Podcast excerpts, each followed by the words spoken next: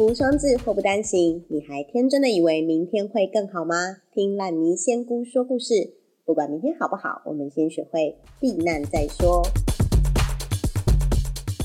嗨，大家好，我是烂泥。今天的主题是，嗯，这个主题有点难下哎。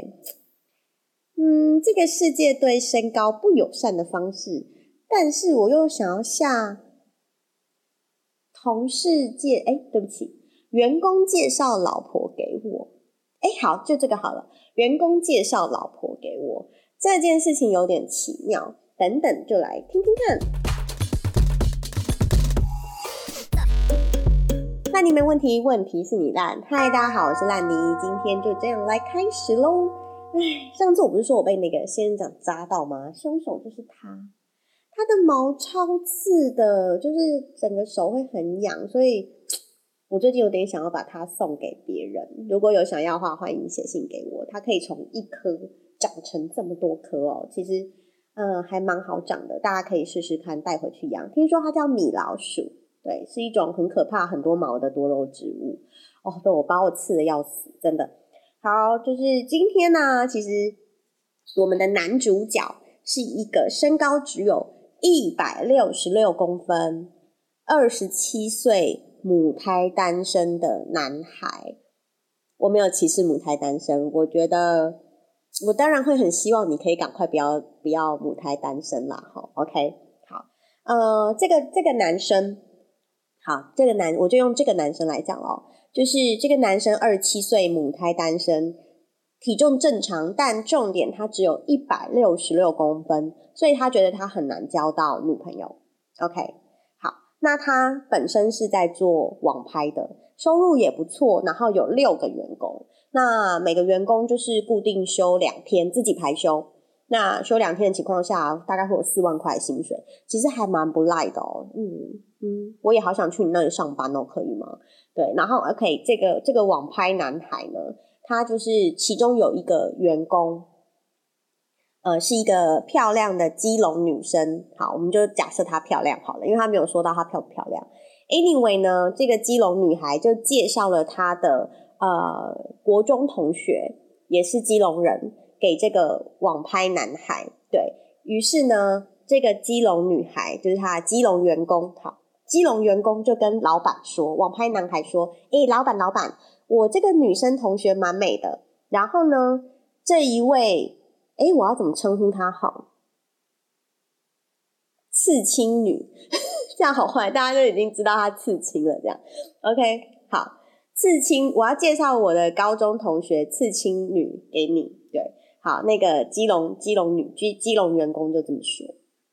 好，然后就见面了嘛。”也是蛮尴尬的，因为那个女生她目前就是二十五岁，刺青女二十五岁，基隆员工也二十五岁。那这个刺青女呢，她十八岁就结婚了，然后已经离婚，带两个小孩。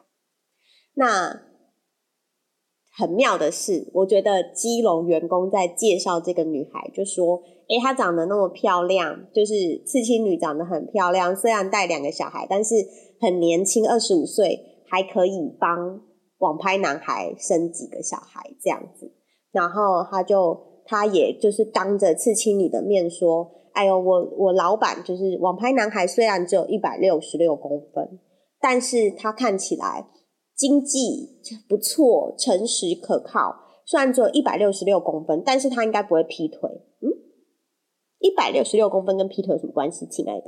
因为后面就讲，你看你前夫啊，就是刺青女的前夫，一百八十几公分，然后一结婚就劈腿，这根本没有关系，好吗？会不会劈腿是他想不想要劈腿，跟身高没有关系，好吗？我有遇过一百六十三公分也是劈腿的啊，所以劈腿跟身高没有关系，亲爱的基隆女。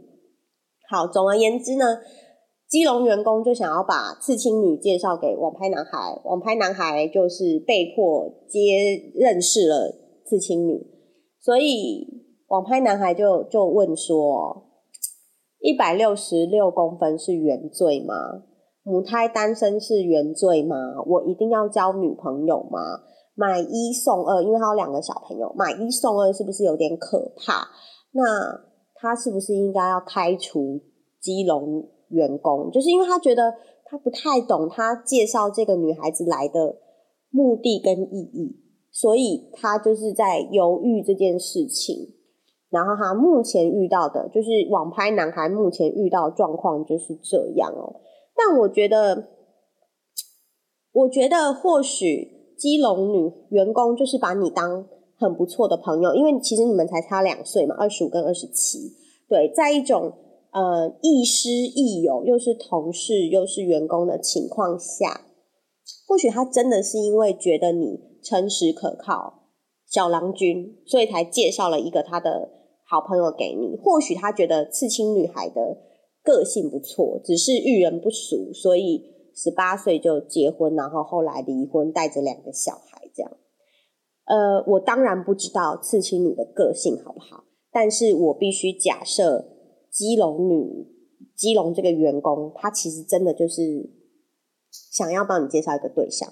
或许他真的觉得你很不错，就是网拍男孩，你真的很不错，这样。所以等等我会帮你求支签，但我觉得你可以善解啦，善解他人的好意，你知道吗？你就说不要就好啦，就是不要在一起，不接受，还不想谈恋爱，你是 gay，各种理由你都可以拒绝，大方的拒绝就好了。跟他们说你不想要谈恋爱，不管是他介绍谁给你，你都说你不想谈恋爱就好了。也请他们以后不要再介绍女孩子给你。我觉得一百六十六公分不是问题，问题是你能不能勇敢的说出你要什么跟不要什么。因为你看人家介绍给你，你还去跟人家吃了饭，我其实也不知道你到底是想不想要被介绍。诶在我听起来，到底是你不想要被介绍这个刺青女孩。还是你不想要被介绍女朋友哦？讲的我都笑不出来了。我完全不知道你是不想要被介绍去呃，不想要被介绍，还是不想要被介绍这个女生？因为你毕竟你答应去吃饭嘛，所以你是不是其实是想要被介绍女朋友的？但是你不想要被介绍呃有离婚然后带两个小孩的女生，还是你想要认识的对象跟他介绍给你的有落差？对你可能要想清楚这些事情。如果你真的是不想要别人介绍，你就跟他说：“哈哈，我不需要别人帮我介绍女朋友，因为我最喜欢母胎单身的我了。”这样就好啦。对，没有那么困难，你直接跟他说你不喜欢什么就好了，不要口是心非，因为口是心非会造成别人的误会，别人可能会更积极努力的介绍其他女孩子给你。那我觉得你要很清楚知道你想要什么，不想要什么，讲清楚，讲清楚就好啦，讲清楚就没有问题啦。OK。记得我上次有介绍一款踩屎感的拖鞋吗？然后这个拖鞋啊，我真的觉得好好在介绍，因为我最近又换了那个另外几双，就是在家里也有穿，然后出门就是散步的时候也有穿。那嗯，我这一批买的其实它的厚度很厚，所以我觉得走起来非常的无呃没有压迫感。那当然，我觉得我知道一般人都不太能接受你穿着拖鞋出门，所以我会穿着袜子，再穿着拖鞋。我觉得这样子就是别人也不会看到我的脚趾头，然后我还是有因为没有穿着包鞋而脚得到休息跟放松。所以如果大家有兴趣的话，真的可以去买一双俗称有踩屎感。厚底的拖鞋来穿穿看哦，而且真的不贵，所以我建议你们大家都去买一双来穿，我们一起穿拖鞋。而且你可以买很可爱的袜子，然后就是搭配拖鞋，然后看起来就会特立独行。没有啦，就是如果你们大家都跟我穿一样的话，我就不是一个特立独行的人了。哼哼，好，我在诱惑你们跟我穿一样的拖鞋。好哦，那我们就来解签喽。网拍男孩，你抽到的签是第四十八号签。四十八号签是辛亥签，辛亥签的挂头是汉昭君出使何藩。汉昭君出使何藩，就是王昭君去嫁给外国的还纳外国人呐。对，那他的挂头出处是汉宫秋哦，这是一个悲伤的故事，未讲先流泪，有没有？好了，没有啦。他是真的蛮悲伤的，他就是在讲王昭君出使何藩的故事。那我觉得王昭君其实蛮可怜的，你知道吗？其实王昭君是一个美女，然后呢，汉元帝啊，因为就是想要填补他的后宫，所以他就叫他的宰相毛延寿，毛延寿这位先生呢，去民间选美。那因为王昭君特别的美，但是王昭君脾气很拗，她不肯贿赂，不肯贿赂毛延寿这个人哦。所以毛延寿在王昭君的画像上面点了一个破绽，或者是一颗痣之类的。所以王昭君被送入宫中之后，一直在冷宫里面，没有受到汉元帝的宠幸。那因为毛延寿就觉得说，哎，我是那个你知道吗？就是要来点这个，嗯哼，然后。过路费等等，保护费等等，经手费等等。然后，因为我主掌了你的生杀大权嘛。总而言之，不管王昭君就因此而被冷宫独处哦，就是一直都在冷宫里。那有一天呢，汉元帝在深夜里偶然听到王昭君在弹琵琶，他就走过去看了一眼。我靠，我的后宫里怎么有这么美丽的女孩呢？于是他就爱上了。王昭君就把王昭君封为明妃。那这个时候，他就已经知道汉元帝就知道这个中间被谁动手脚，毛延寿嘛。所以他就想说，我把王昭君封成明妃之后，我就要来把毛延寿杀了，因为都是你害我错过了这么美丽的女子。这样好，这个时候毛延毛延寿已经收到风声，所以他就逃到匈奴去。他逃到匈奴去之后呢，他想要报复汉元帝跟王昭君，他就把王昭君的画像献给了那个、那个、那个、那个谁啊？呼韩邪单于，反正他就把他献给匈奴的，你匈匈奴的单于，就是匈奴的国王就对了啦。好，然后呢，他就是怂恿匈奴人，匈奴的国王就是毛延寿怂怂恿匈奴的国王去跟。汉元帝要明妃为妻，就是要王昭君这个人呐，因为她很漂亮，对。然后这个那个毛延寿在那边怂恿、怂恿、怂恿，然后当然就一定嘛，故事一定是怂恿成功嘛，不然王昭君为何要和番，对不对？好，元帝虽然舍不得，舍不得王昭君去和番，但是呢，汉朝的满朝文武都非常的怯懦跟自私。你想想看啊，就是已经可以，就是为了那个女孩子选秀入宫要收钱，才要帮人家画画这件事情，你就知道汉朝那个时候其实已经蛮落败的。奴人来的时候，来要的时候，汉朝整个满朝文武是没有人要要帮王昭君想办法的。汉元帝呢，虽然舍不得，但是仍然忍痛割爱。你他妈屁贱男人！好。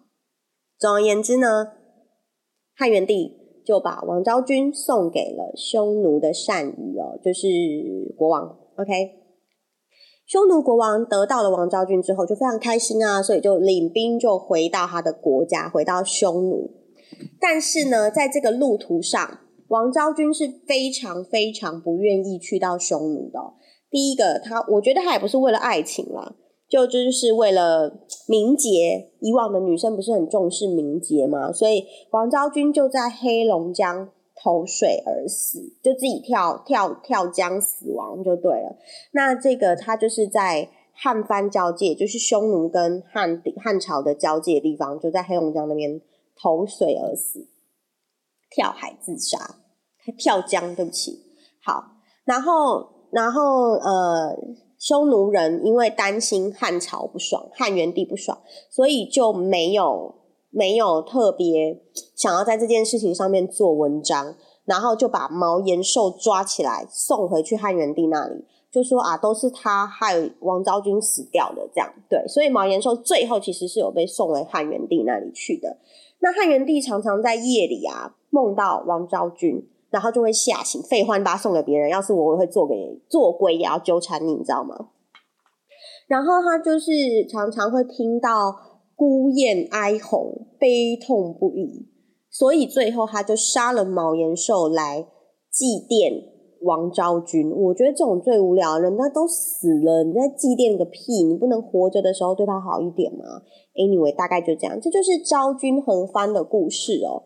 那这故事里面有几个主角啊，就是汉元帝、王昭君、毛延寿跟匈奴王哦。对，那我觉得你求好，我们来解签的话，我先来念一下音呃签诗本身哦。因事做事为何同？云遮月色正朦胧，心中意欲前途去。只恐命内运未通，因事做事为何同？云遮月色正朦胧，心中意欲前途去。只恐命内运未通。好哦，这首诗其实不是很妙哦。好，那呃，那个网拍男孩要问的就是他要不要开除这个员工嘛？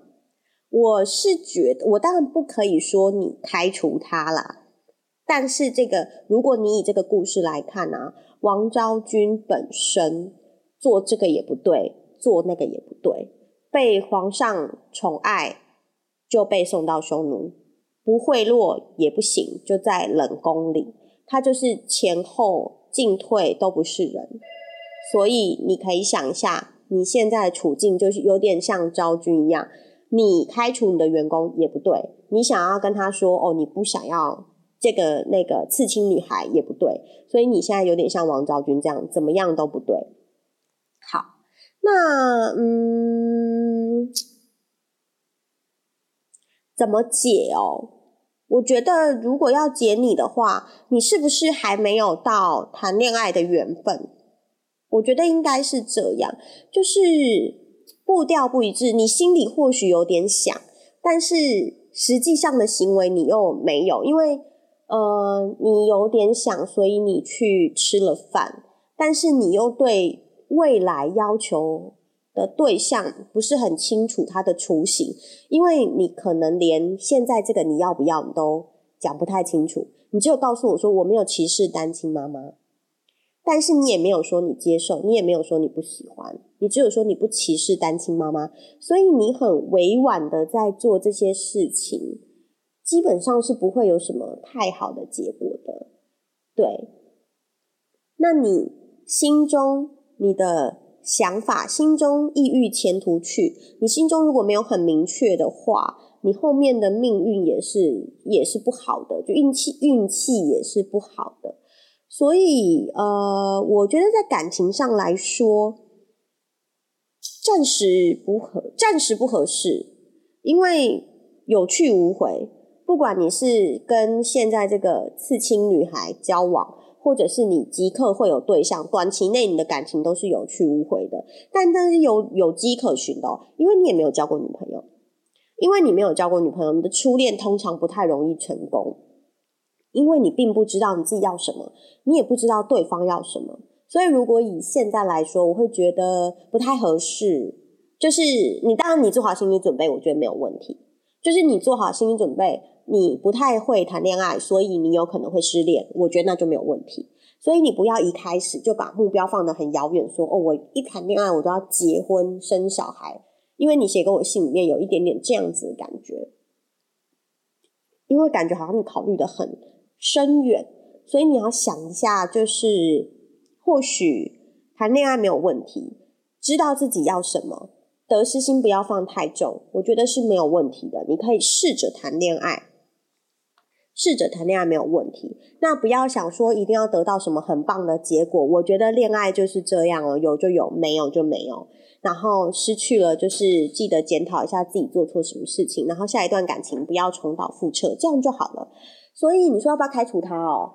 嗯，你就是进退维谷，前后夹攻啊。那你说我要不要建议你开除他？我也不知道诶他在工作上好像没有做错什么事情吧？你就直接跟他说你不想要，你不想要去合翻就好了。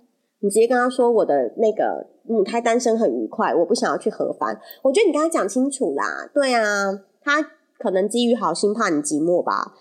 那个荷兰哦，还是哪一个国家有那个报告说疫情期间要找一个固定的性伴侣？不是我说的哦，是我看影集里面说的。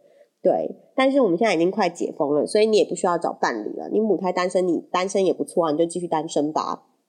好啦，以上。嗯，对啊，不要随便开除别人，跟他谈一谈吧。如果他硬是要你跟刺青女在一起，那你再开除他好不好？OK。今天的烂泥语录是什么呢？第一句是不要因为没钱就忽略自己的健康，毕竟以后没钱的日子还多着是呢。好，第二句是你说你宁缺毋滥，其实根本就是没人要。哒啦，好哦。为什么选这两句？第一，没钱的时候千万不要忽略自己的健康，因为如果你连健康都没有，就真的什么都没有了。我当然不是什么健康至上的那一类人呐，因为毕竟我就是每天都喝酒，你知道吗？对我来讲，每天下班坐到我的电脑前面，打开那一瓶啤酒，这就是我的仪式感，这是我今天愉快的结束了，我工作辛劳的。奖品，对，所以对我来讲，那一瓶啤酒就是我的仪式感。那当然，我都是喝那个减糖七十或零脂、糖值零的啤酒啊，就是某牌子，你知道吗？白色底、银白色底、绿色的图案。对，OK，好，嗯，讲到健康哦，我觉得其实健康是一个很巧妙的东西。你不需要它的时候，你都觉得好像它很不重要；你想要它的时候，你完全要不回来，根本就来不及。很少有人有机会能够挽回自己的健康，它就是像打出去的全雷打一样，分了手的女朋友一样，一去不回头。少数的人能够捡回一条命，但是也不一定是恢复健康，他可能只是恢复一个基本值而已。所以，呃，不管有钱没钱，我觉得都是要替自己买个保障。正常的保险，我说的是正常的保险，不是投资型保险。我真的超讨厌别人买投资型保险，但因为鄙人没有在卖保险，你们可以问我，但我没有在卖。所以呢，医疗险该买的买一买，实支实付该买的买一买。以免你没钱又生病的时候，真的非常非常可怕。哎，我觉得那个各大保险公司赶快来找我叶配好了，好好无聊哦。好啦，总而言之，嗯，哦，讲到这个，其实我曾经有听我理理那个理财顾问的朋友帮我修改了我的保单，重新规划。那我家买了实支实付跟。呃，我的医疗险，我把保额提高一点。那实支实付的部分呢？我买了副本理赔的实支实付的保单。在我买完了两年吧的时候，我就发现我的子宫有长肿瘤，所以我就开刀拿掉拿掉了。这样，那好险我有调整我的保单。那所以在开刀这个过程，所有的。医疗的费用全部都是由保单支出的，所以对我来讲，每一个品项都借由那张医疗保单跟实支实付来达到，就是你要来付那个钱，这样白一点就是那个我所有的医药费、住院的费用全部都是保单支付的。对我来讲，那那那几天没有去上班呢，然后加上保单全部都是别人付的，其实心里就会觉得比较安心。所以医生在问我说：“你要用什么样的开刀方式？呃，你是要用达文西手背，还是要用呃海扶刀之类的？我全部都不用太担心，因为当我第一次检查出来我有肿瘤的时候，我就已经打电话问我那个朋友说：‘哎，我的保障的额度大概多少钱？’然后他就跟我讲了那个金额，我就确定这个金额以下的所有的诊疗费用都可以涵盖在内。”那因为我的额度其实蛮蛮不错的，所以那一次的所有开刀费用自费的啦，什么都含在里面，我都是支付是绰绰有余的。所以我其实真的觉得，呃，很多人都说要买保险，买保险，可是你真的要知道你自己买的是什么保险哦。因为如果你买的是投资型的保险，或者是呃死亡才给付的保险，它在你生病的时候是没有办法帮到你的。而我们最害怕的就是。我们死不了，死并不可怕，死不了才可怕。所以，呃，如果你对你的保单有疑问，你也可以问我。但我没有在卖保险，嗯，但是我的投资方向一向都是投资归投资，储蓄归储蓄，保险归保险，你要分得很清楚，这些钱是拿来做什么用的，这样才是真的有用，而不是买了奇奇怪怪的保单，但是在你身边的时候却没有办法支付你的医药费，这是很可怕的一件事情。所以不要因为没钱你就忽略自己的健康，因为以后没钱的日子还多着是呢。对啊，你像我现在如果再生个重病什么的，我还是会很害怕我自己的存款能不能支付。好，第二句就是你说你宁缺毋宁缺毋滥，宁宁宁缺毋滥。我今天为什么啊？对了，我装新的牙套，嗯，你看，所以我最近这几天我刚装完而已，所以讲话有点操拧呆。宁缺毋滥，OK，但其实根本就是没人要吧？你知道吗？其实就是，呃，我觉得人的惰性不是惰性，人的个性就是这样啊。呃，我说我不太想要，跟跟上一次我们就说嘛，就是我没有说我爱你，其实我就不爱你啊，因为如果我爱你，我就会说啊，一定有什么难言之隐才不说吧。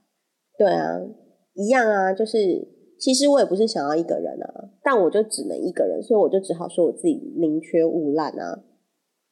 能够让你们选的话，你们真的会选一个人吗？就是如果真的有一个不错的对象，不要差啦，不要说不错不差。通常因为人是群居的动物，正常来说，只要对方不太差，其实我自己讲很坦白，我是会选择跟别人在一起的人，因为我。不喜欢一个人，我虽然可以有自己思考的时间，但是我不喜欢一个人。我喜欢身边就是有有一个人在。